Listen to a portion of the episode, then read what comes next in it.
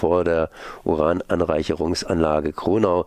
Da wird, wurde demonstriert, da wurde blockiert und ich bin jetzt verbunden mit Cecil. Servus Cecil. Moin. Ja, ähm, was ist jetzt gerade los in Kronau? Wo seid ihr? Was macht ihr und woher kommt ihr? Mehrere Fragen. Fangen wir erstmal an. Wie ist denn der Stand der Dinge?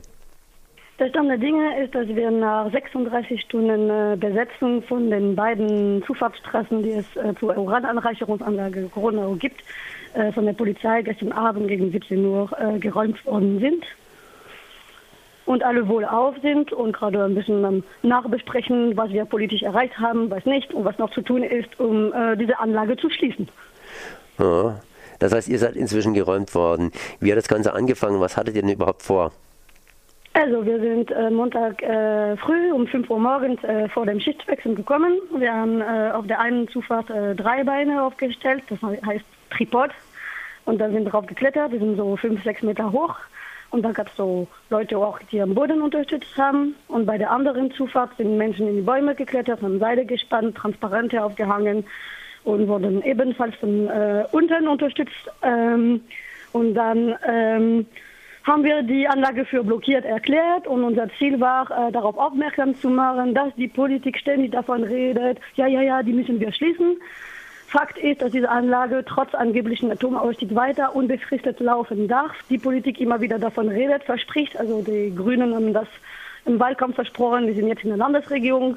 Aber außer vage Versprechen gibt es nichts. Ähm, wir haben gesagt, wir setzen das in die Tat. Natürlich kann man die Anlage schließen. Ihr habt blockiert. Blockieren, was heißt es ganz konkret? Kann da keiner mehr rein oder raus? Oder habt ihr da praktisch nur ein Tor blockiert? Also wir haben die Tore blockiert und äh, die Arbeiter mussten zu Fuß rein oder mit dem Fahrrad. Aber zum Beispiel soweit die Lieferung äh, für die Anlage wurden auch blockiert. Ähm, wir haben in der Vergangenheit schon ein paar Male blockiert, allerdings noch nie so lange, sodass die Polizei davon ausgegangen ist, dass wir nach ein paar Stunden wieder weggehen. Das war für sie eine Überraschung, dass wir doch geblieben sind, aber es stand ja auf einem Banner, wir sind gekommen, um zu bleiben. Und äh, dadurch, ähm, dass das unangekündigt war, war das natürlich für die Urenco, also die Betreiberfirma der Urananreicherungsanlage, schwierig, sich darauf einzustellen. Und die hatten scheinbar wohl dringende Lieferungen für die Anlage und deswegen haben die uns dann doch schließlich räumen lassen. Zwischen, der An bis, äh, zwischen dem Beginn und der Räumung ist natürlich das eine oder andere passiert. Wie hat die Urenco hier reagiert, beziehungsweise was lief mit der Polizei? Also in der Öffentlichkeit haben sie gesagt, ja, ja, die dürfen schon demonstrieren, wir sind doch toll mit den Grundrechten. Äh, intern hat es wohl offensichtlich Diskussionen zwischen Urenco und Polizei, wie sie uns loskriegen. Sie haben eine schleichende sogenannte Salamitaktik äh, angewendet, in der sie immer wieder Leute festgenommen haben, zum Beispiel Leute am Boden oder Kletterer, die sich ablösen wollten, sodass irgendwann die Ablösung nicht mehr möglich war, dadurch, dass zu viele Personen festgenommen worden waren. Wir waren immer weniger, aber wir haben uns nicht einschüchtern lassen und sind trotzdem geblieben. Und dann hatten sie trotzdem ein Problem, weil sie dann die Leute, die oben waren, sind einfach nicht mehr runtergekommen, auch nicht für eine Ablösung. Und dann ähm, war ja, konnten sie uns nicht wegkriegen. Und deswegen haben sie dann doch die Räumung durchgeführt, äh, gestern Abend um 17 Uhr. Also bis dahin waren ähm, fünf Leute äh, schon entweder in Gewahrsam genommen bis zu 15 Stunden oder Platzverweise erhalten, sodass sie sich an den Demonstrationen nicht mehr äh, beteiligen durften. Halten wir alles für rechtswidrig, wird auch ein juristisches Nachspiel geben, aber das war erstmal so und wir, für uns ist es wichtig, dass äh, die Strategie der Polizei und der Urenco nicht aufgegangen ist, uns einzuschüchtern. Wir haben unsere Aktion, wie wir diese geplant hatten, auch durchgezogen. Sind inzwischen alle Verhafteten wieder freigelassen worden?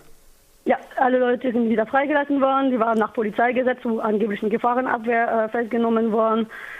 Ähm, ja, genau. Und ähm, ansonsten wird uns äh, erstmal Nötigung vorgeworfen, aber was daraus wird, werden wir ja sehen. Ähm, zwischendurch gab es einen Feuerwehreinsatz äh, zum Beispiel, aber die Feuerwehr haben wir natürlich äh, durchgelassen. Also, mhm. Wir wählen schon, was wir blockieren. Okay, gut.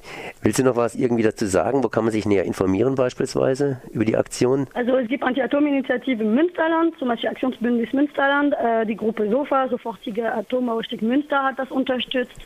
Auf diverse Homepages gibt es dann Informationen. Ähm, es gab eine sehr große Medienberichterstattung, die zum Teil äh, eigentlich ganz äh, gut inhaltlich auch war. Ähm, das heißt, die Menschen können sich da informieren, die können auch gerne solche Aktionen selber auch auf die Beine stellen. Es gibt mehrere Anlagen, die trotz Atomausstieg immer noch nicht äh, stillgelegt sind, zum Beispiel auch noch die brennende Fabrik in Lingen.